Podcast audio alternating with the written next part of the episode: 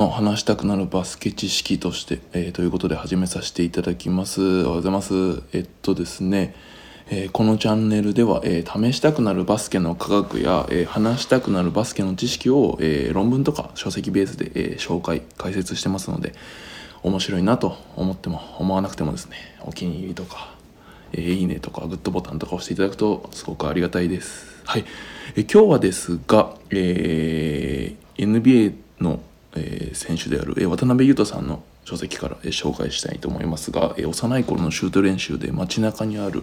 あるものを使ってたっていうことで、え話したいと思います。えまずですね、渡辺裕太さん、知らない方いないかもしれないですけど、簡単に説明したいと思います。えー渡辺裕太さんですが、え香川の人生学園高校というところでですねウィンターカップ準優勝をですね。2回されています。でその後に大学ではアメリカの大学ジョージ・ワシントン大学に進学しまして、えー日本人としては2人目となる、えーダブえーごめんなさい。日本人としては2人目となる NBA 選手となられた方です、えー1人目が田臥勇太さん、えー3人目がドラフト9位9位？1巡目指名の、えー9番目、えー八村塁さん。えー今ウィザーズいらっしゃいますけど八村塁さんが3人目です。で、えっと、前回ですね、えー話をした大賀優子さん女子の方です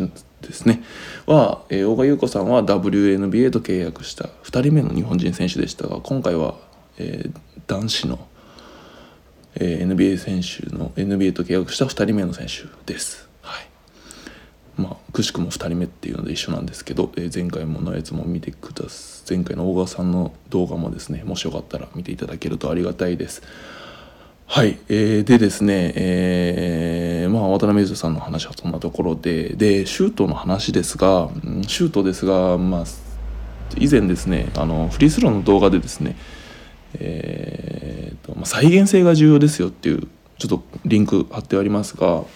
説明欄にリンク貼ってありますが、え再現性が重要ですよっていうのをちょっと説明させてもらいました、まあ、何かっていうとそもそもですねギネス記録フリースローのギネス記録っていうのがありましてそのフリースローのギネス記録で2750本シュート連続で決めた人がいるんですよ。しかもですね71歳トム・アンベリーっていう方なんですけどしかも外してないんですよ。外さないであのもうやめたいからやめようっていう形でやめているので、えー2750本、え決め続けてしかも外さずに終えてるのでまだ入れられたんだろうというところですが、えそれを考えみるとですねまあ再現性高く打てば、えまあ、まず外れないっていう ふうにも言えるんじゃないかなというところで、動画で説明してます。うん、その中でですね動画の中でもラインシューティングとか言って、あのバスケットコートにあるラインをですね線上にボールを落とすようにして横方向のズレを修正するような練習の仕方だったり教え、あのお伝えしましたがそもそも、えシュートってリングの直径がリングの直径自体が4 5センチあって7号のボールだと2 4 5センチあるので大体1.83倍ぐらいこうリングのサイズってボールより大きいんですよ。なんでボール1個分横にずれても入ってしまうというところなので、えーまあ、シュートの練習をするにも、えーリングに対してシュートを練習すると、まあ、少し外れても入っちゃうってすごい言い方あれですけど、えー練習であればもう少しやっぱ精度を高くしたいので、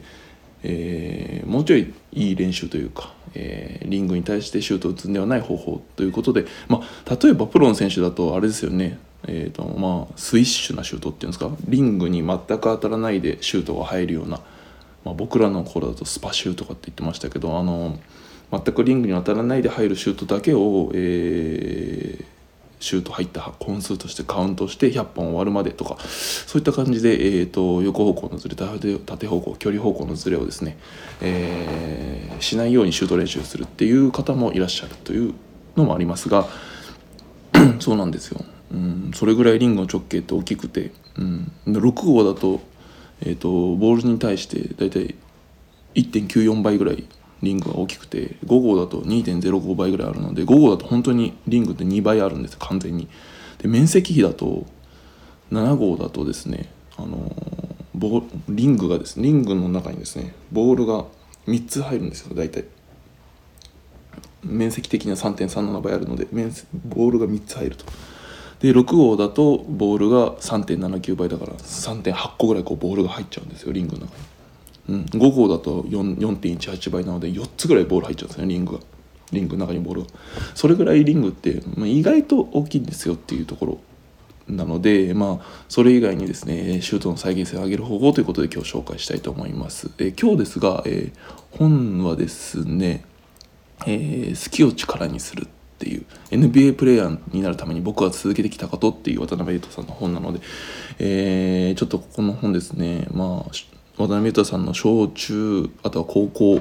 あとは大学っていうところで学んできたことであったり、まあ、それこそ NBA の世界で学んだことっていうのを、えー、まあ話しているような本になってきていて結構あの、まあ、使える